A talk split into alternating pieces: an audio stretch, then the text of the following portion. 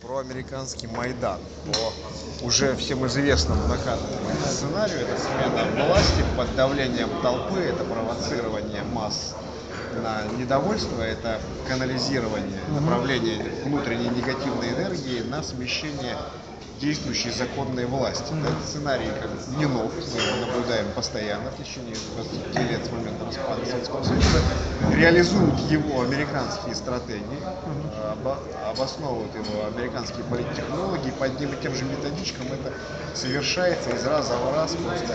Но э, так как американцы прагматики, они исходят из принципа it's work. Это Работает. работает, да, Работает, значит да. это используют снова и снова. И в, и Армении не стало здесь исключением, как не заверяли нас э, лидеры армянского протеста, что э- это не то, это не цветная революция, это не Майдан. Но глядя на список э, правительства Пашиняна, просто не остается никаких сомнений, что это абсолютно прозападный, про, проамериканский технологический переворот. И это, конечно, создает большую тревогу и напряжение в России. И э, отношения между Россией и Арменией, которые многие годы были довольно благостными и положительными, они сегодня замерли в ожидании того, что будет делать Пашинян, потому что он еще ничего не сделал. Мы слышим, конечно, декларации о готовности продолжать сотрудничество с Россией, но в то же время мы видим устремление Пашиняна к диалогу с НАТО, с лидерами Запада, его поездки. А пока что ничего не сделано, и ничего не подписано, ничего не решено, но э, тенденции неоднозначные. Путин, как реалист, как, а не либерал, а, реалист во внешней политике, он смотрит только на факт, только на решения, только на принятые, задокументированные с печатью и подписью э, такие вот физически зафиксированные исторические деяния.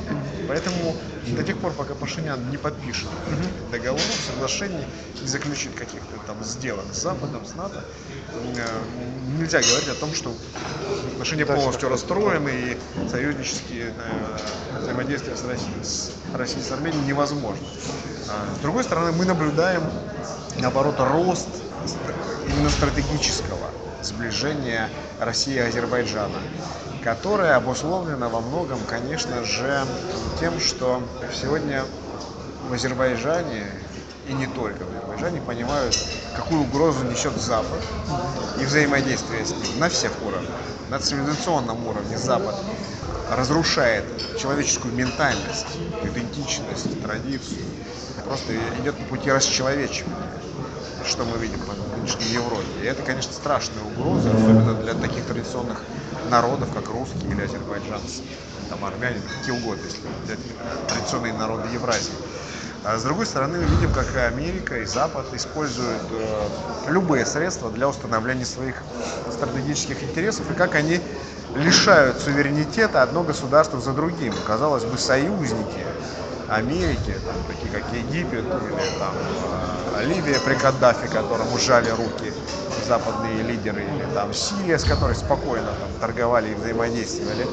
Как легко Запад изымает у них суверенитет и разрушает эти государства, ввергая их в хаос. От этого не застрахован никто особенно на постсоветском пространстве, и Азербайджан здесь оказался в такой ситуации, когда он может быть следующим в череде вот этих вот таких же Майданов, изъятия суверенитета и разрушения государства через э, ввержение его в хаос. К тому же мы понимаем, что у Запада сегодня есть еще один самый страшный инструмент, это э, международный терроризм, называемый, который, конечно, уже ни у кого нет никаких иллюзий, является явлением абсолютно рукотворным, спродюсированным и спроектированным на Западе и реализуемым в а, американских геополитических интересах во всех точках мира для разрушения устоявшихся социальных, политических, геополитических моделей в пользу США, для, для создания поводов к вхождению американской военной машины в тот или иной регион. И здесь, конечно, перед этим страшным злом, страшным не устоит никто из нынешних суверенных государств. Единственная сила, которая сегодня способна противодействовать и эффективно бороться с международным терроризмом, это Россия, что мы видим в ситуации в Сирии. Поэтому союз с Россией является в значительной степени гарантией от э, панацеи некой, от последствий воздействия со стороны проамериканского э, очень технологичного а, международного терроризма. И никто не спасет ни одно государство сегодня а, от разрушения, если оно не будет входить в тот или иной военно-стратегический блок.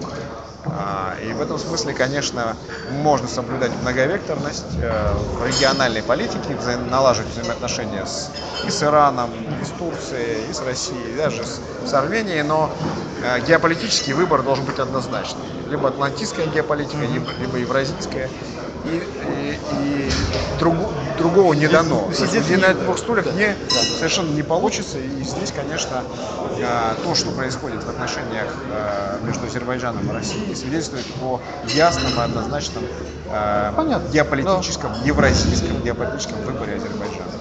Вот Турция. Вы упомянули Турцию. Слава богу, отношения восстановились между, между Турцией и Россией, потому что в нашем случае это очень близкая страна Турция, а стороны с Россией мы связаны с тысячами, тысячами всяких нитей. Вот очень часто говорят, что может быть такая какой-то, э, ну, скажем, экономический и политический какой-то вот, да, вот партнерство именно такое, как Москва, Баку, Анкара.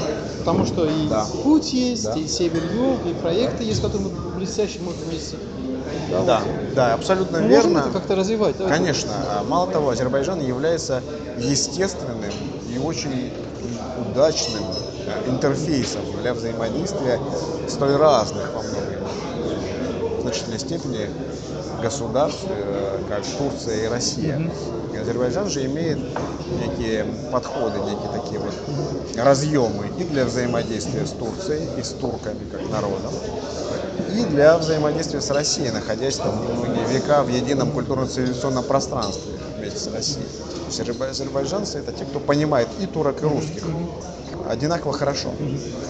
В то же время у, у России не всегда складывается понятный диалог с турецкой стороной. И то, что для, ту, для турецкого лидера кажется вполне допустимым, там, например, а, строить газопровод, покупать российское оружие и тут же заявлять о том, что Крым должен вернуться в Украине, там обниматься с Порошенко.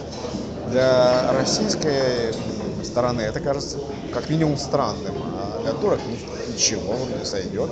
То же самое многое непонятно туркам э, и, и в самой России.